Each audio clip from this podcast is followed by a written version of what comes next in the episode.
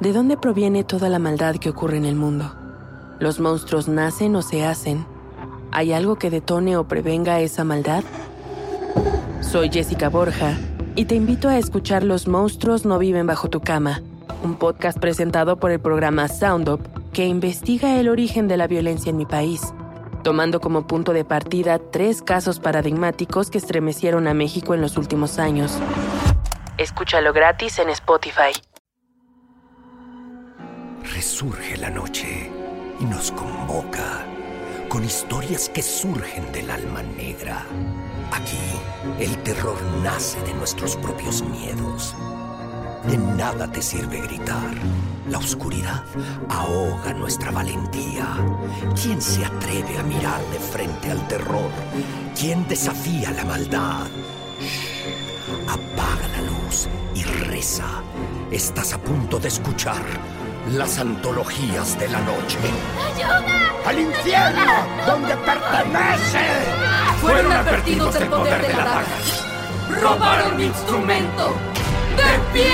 ¡Mamá! ¡La mano me está agarrando a mí! ¡Madrazo! General Madrazo, pendejo. No se te olvide que aquí mando yo.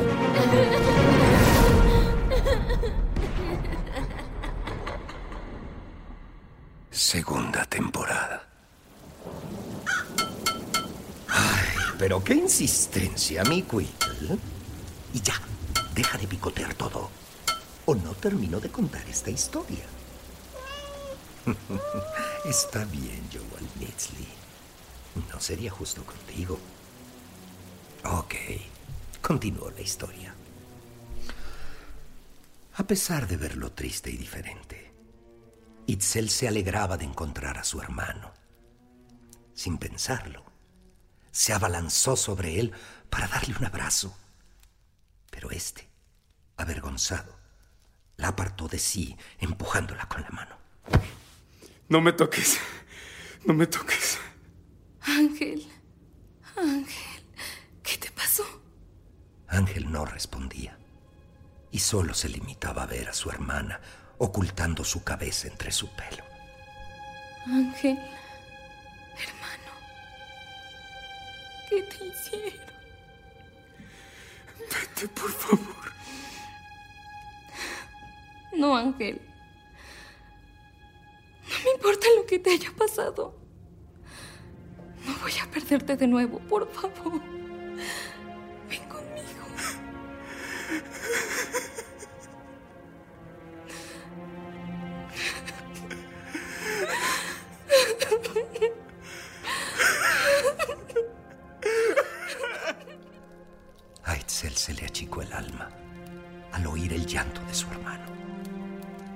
Le quitaría las ropas de loca y volvería a ser su ángel, su hermano. Pero algo en su mirada, en su voz, le sonaba un gran sufrimiento. A un inmenso dolor de esos que no pasan. Con su camisa fue secando sus lágrimas y tomándolo de la mano, lo llevó a la parte más baja de la empresa, un inmenso bodegón taller en donde ella vivía y trabajaba.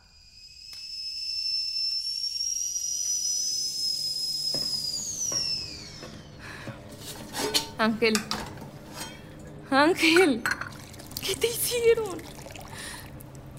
¿Cómo llegaste aquí? Por favor, háblame. No es justo. Tu silencio me hace sentir culpable. A mí me engañaron. Me trajeron a esta ciudad. Me han usado sin medida. ¿Y sabes qué era lo peor? Que ya estaba segura que no volvería a verte. Que nunca saldría de aquí y no volvería a verte. Por favor, Angelito. Estoy aquí. No me ignores.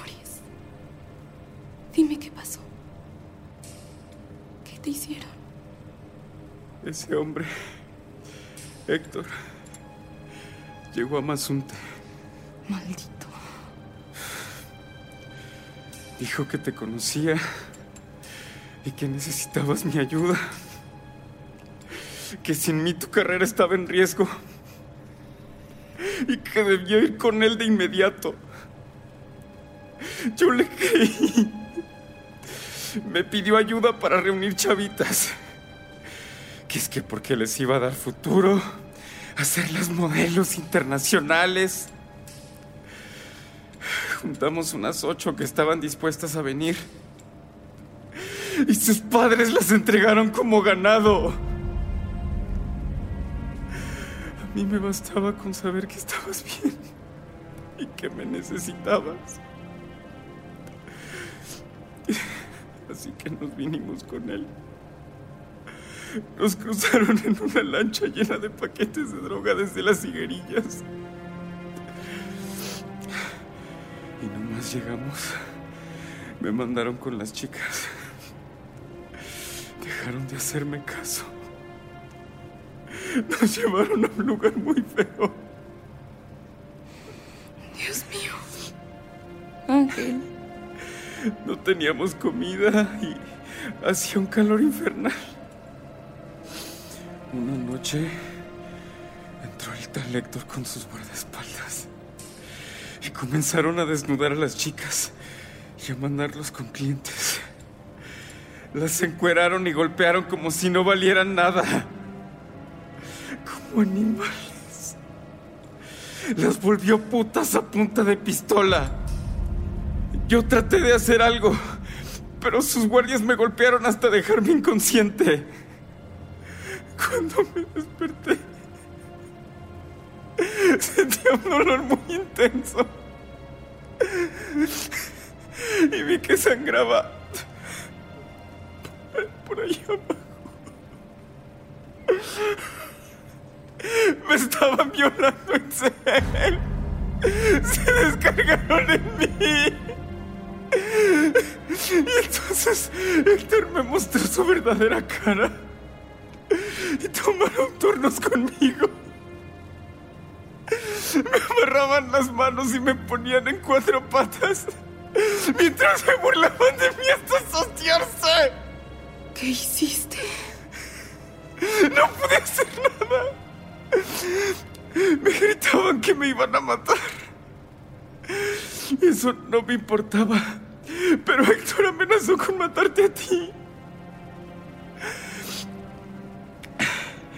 Dijo que te haría lo mismo que a mí. Y que luego te mataría. Pasaron días, semanas. Las chicas se enfermaban y morían. Pero cada semana traían más. Del Salvador, de Nicaragua, de Haití, de Dominicana.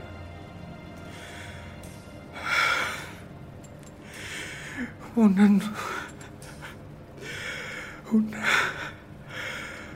Una noche Héctor entró borracho y trató de besarme. Me acariciaba asquerosamente, tratando de que yo le correspondiera. Me dijo que yo era demasiado bonito para ser hombre.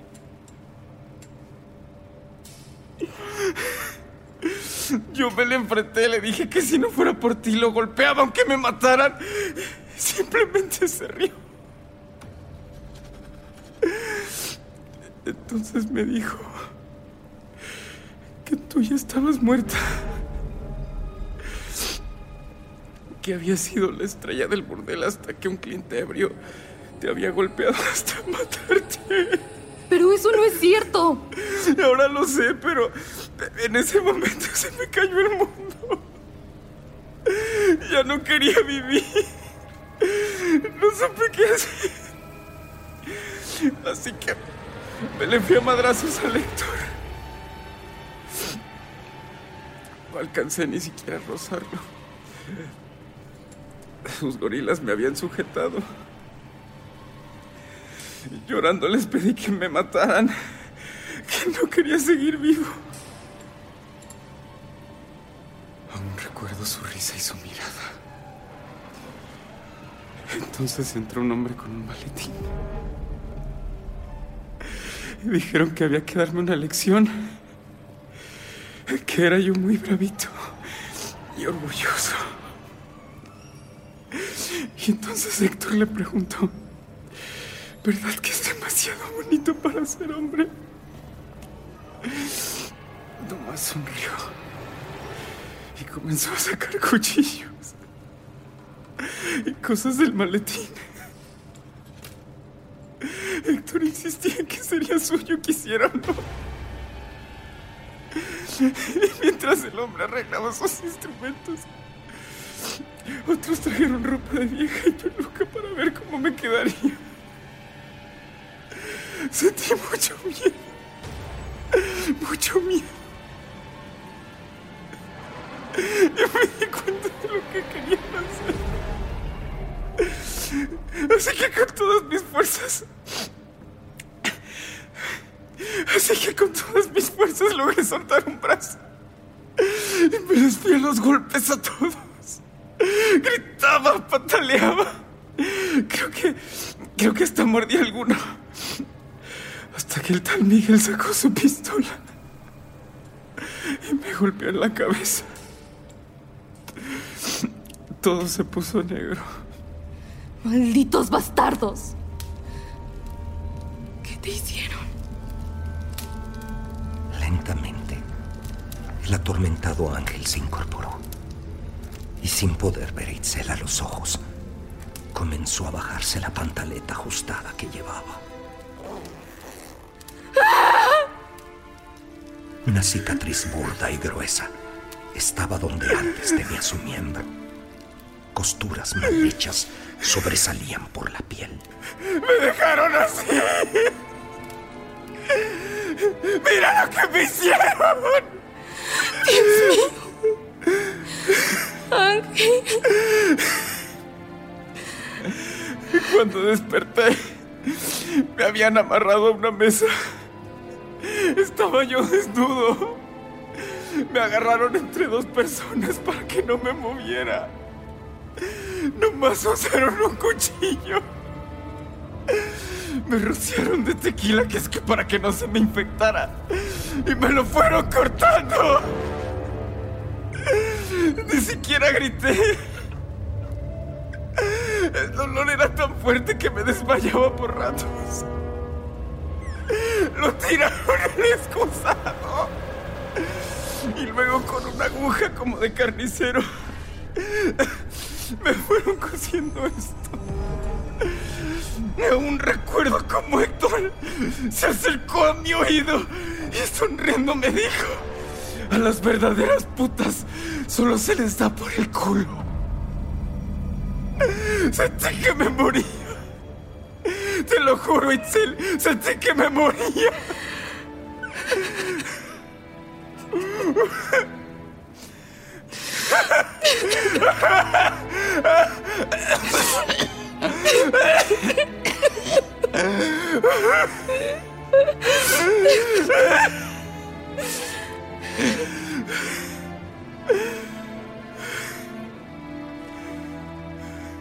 Itzel no pudo decir más palabras.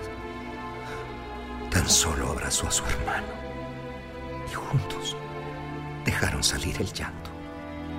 Un llanto amargo, profundo, sincero, que lentamente se fue transformando en rabia. Malditos. ¡Malditos! Van a pagar por lo que te hicieron. No, no, por favor. Solo vámonos, por favor, vámonos. ¡No podemos! Estamos encerrados y hay muchas alarmas y gente de seguridad. Y entonces, no podemos hacer nada. Sí, sí podemos. Ya estamos en la boca del lobo. Si no podemos salir, matémoslo desde sus entrañas. Vamos a exponerlos. Ella es muy famosa. Que vean quiénes son en verdad estos monstruos. ¿Y cómo piensas hacerlo? En su oficina, guarda todos sus documentos en una caja con llave. Ahí tiene una lista de todas las chicas secuestradas y registro de todas sus actividades. Ahí está todo. Yo lo he visto. Con uno solo de esos papeles podremos exponerla. La llave la guarda en tu escritorio. No lo sé, Itzel. Tenemos que acabar con esto. No podemos quedarnos así. No después de lo que te hicieron.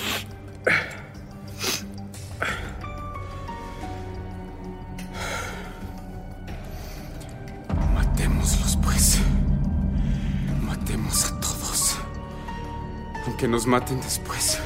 Matemos a todos. Pero lo primero es lo primero. Escucha con atención. Ángel e Itzel idearon un plan que debía ser ejecutado a la perfección, pues una falla implicaría su muerte. La siguiente noche se celebraría el gran evento de la Gran Semana de la Moda. Todos estarían distraídos y ocupados, por lo que era el momento ideal para hacerlo.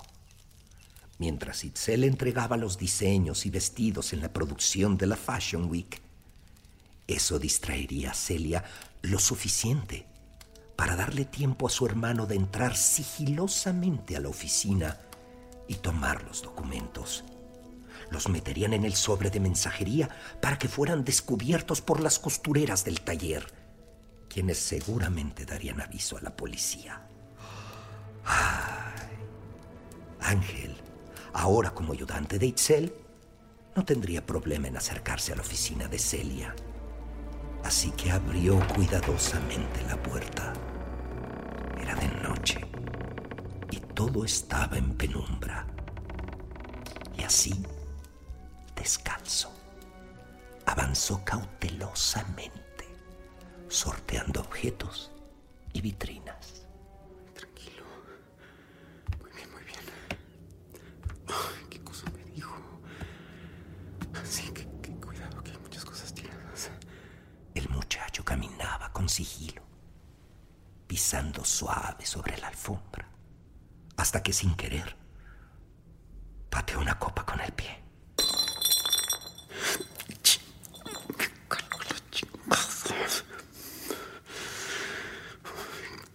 Casi no veo. ¿Dónde está? Ahí está el escritorio.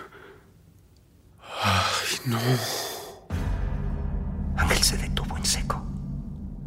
Delante de él, en el diván cerca del escritorio, estaba Héctor, completamente borracho, con botellas de vino y licor en el piso.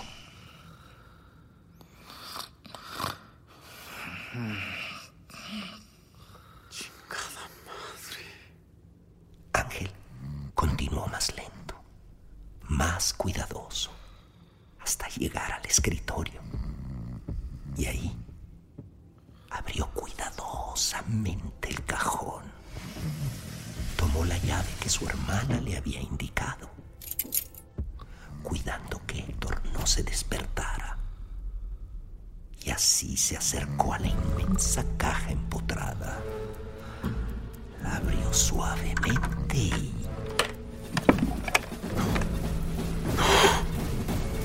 Estaba vacío. Ángel revisó bien por todos lados. No habían documentos. No había nada.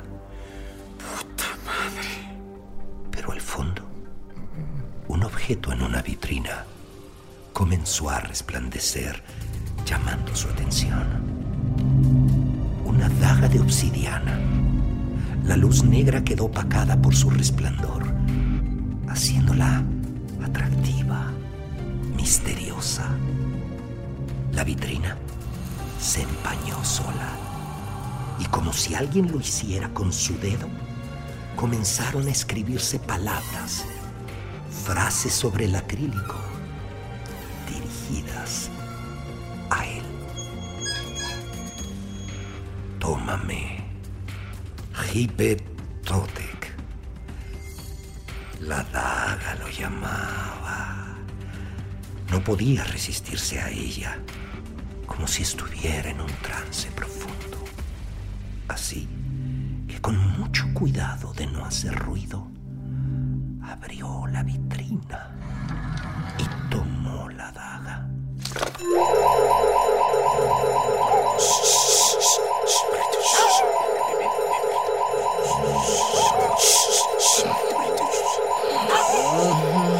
Ay, ¿Qué pasa?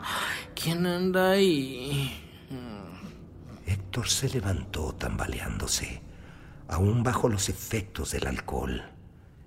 Al ver a Ángel con la daga de obsidiana en sus manos, recobró el sentido y el enojo. Además de maricón, ratero. Tratas de robarle a Celia, ¿ah? Pero mírate nada más. No eres más que una caricatura. No eres mujer y no eres hombre. ¿Sabes qué eres? Eres un culo, eso mismo. Un culo. Un apretadito que me va a hacer ganar mucho dinero. Y cuando ya no apriete, te voy a matar. Porque ya no me sirves. ¿Entiendes, maricón? ¡Culo abierto! ¡Te voy a matar! En su furia, Ángel se abalanzó hasta Héctor. Lo comenzó a golpear con furia. Pero en el forcejeo, Héctor le quitó la daga y se la puso Ángel en el cuello.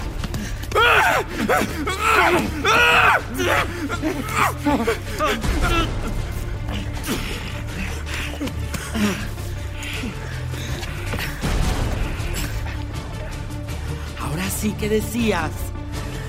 ¿Quién va a matar a quién? Te juro que te voy a matar. Tranquila, chiquita. ¿Sabes?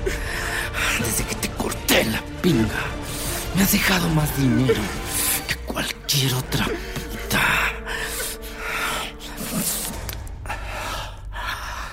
Seguramente te gusta. Y ahora que lo pienso, yo no te he probado últimamente. Los ojos de Ángel se llenaron de furia al verse dominado de nuevo. Héctor estaba tan cerca que Ángel pudo sentir la erección de su agresor, mientras con la otra mano le tapaba la boca para no escucharlo. ¡No! ¡No!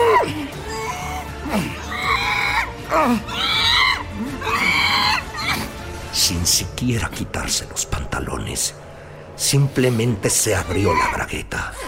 La daga apuntando a la yugular le impidió detener a Héctor cuando le arrancó de tajo las bragas. Y sin pensarlo dos veces, embistió a Ángel, penetrándolo con rabia.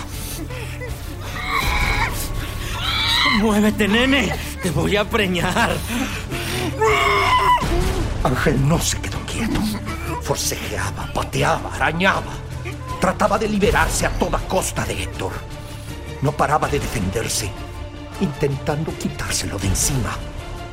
Hasta que Héctor, harto de pelear, le encajó la daga en el cuello para que se callara. La sangre brotaba chorros, mientras la vida de Ángel se escapaba por segundos. Ya no podía hablar. Se fue debilitando rápidamente mientras se atragantaba con su propia sangre. Así está mejor. Calladito.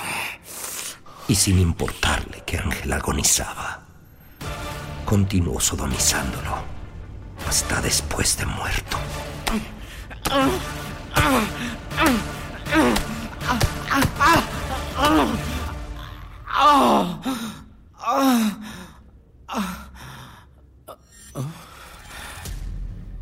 Oh, shit. Ángel yacía pálido en el piso, sin vida, sobre un charco de sangre que se hacía más grande por segundos. Aquella oficina en penumbra servía de tumba a la dignidad y el orgullo de un pobre muchacho oaxaqueño. Héctor, aún borracho, no tenía pena alguna. Simplemente lo miraba como se mira un insecto después de pisarlo. Mierda. Mierda. Por esto no debo beber. Ahorita mando a que limpien. Sí. Sí. Eh, Michael. Michael. Michael. Michael. Y así sin más, Héctor salió de la oficina, aún borracho, tambaleándose de un lado al otro mientras buscaba al de la limpieza. Pero en su borrachera llevarse la daga.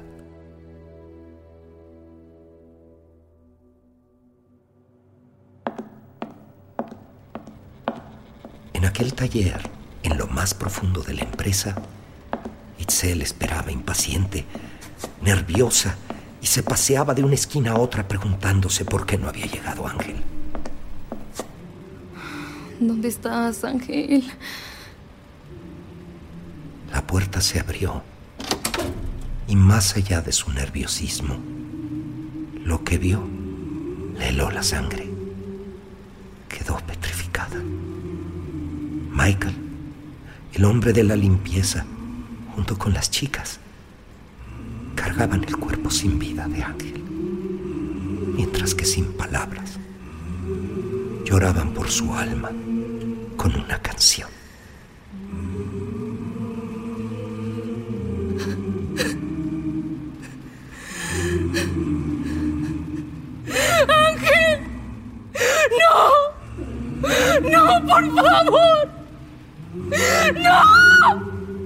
Querían tirar su cuerpo a la basura. No está bien. Él las defendió a todas. ¡Ángel! ¡Ángel! ¡Mi ángel!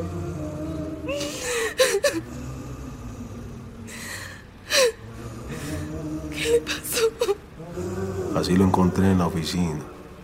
Sangre por todos lados. Tenía esto enterrado en el cuello.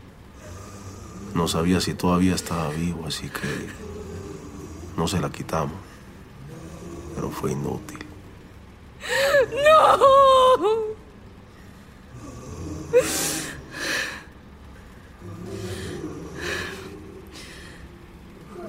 ¿Qué es eso? Con eso lo mataron. Parece un cuchillo. ¡Ángel! ¡Tú no puedes morir! ¡Te lo prohíbo! Tú me tienes que salvar. De verdad que lo siento mucho, de verdad. Tómate el tiempo que quieras para despedirte. Y cuando esté lista, avísame. Yo me voy a encargar de darle santa sepultura.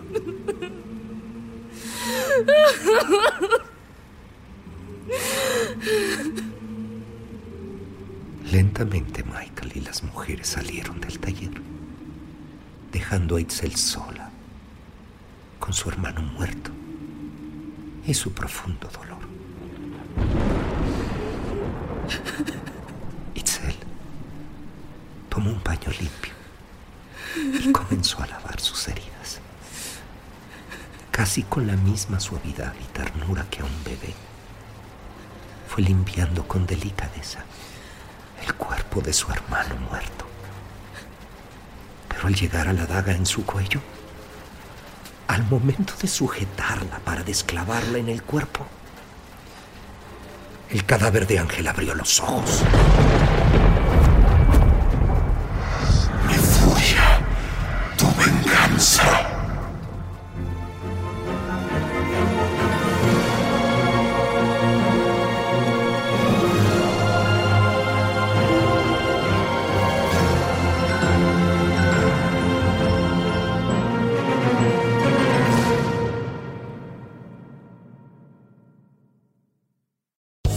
Land Casino asking people what's the weirdest place you've gotten lucky? Lucky? In line at the deli, I guess? Aha, in my dentist's office. More than once, actually. Do I have to say? Yes, you do. In the car before my kids' PTA meeting. Really? Yes. Excuse me, what's the weirdest place you've gotten lucky? I never win and tell. Well, there you have it. You can get lucky anywhere playing at LuckyLandSlots.com. Play for free right now. Are you feeling lucky? No purchase necessary. Void where prohibited by law. 18 plus. Terms and conditions apply. See website for details. ¿De dónde proviene toda la maldad que ocurre en el mundo? ¿Los monstruos nacen o se hacen? ¿Hay algo que detone o prevenga esa maldad? Soy Jessica Borja y te invito a escuchar Los monstruos no viven bajo tu cama, un podcast presentado por el programa Sound Up que investiga el origen de la violencia en mi país, tomando como punto de partida tres casos paradigmáticos que estremecieron a México en los últimos años. Escúchalo gratis en Spotify.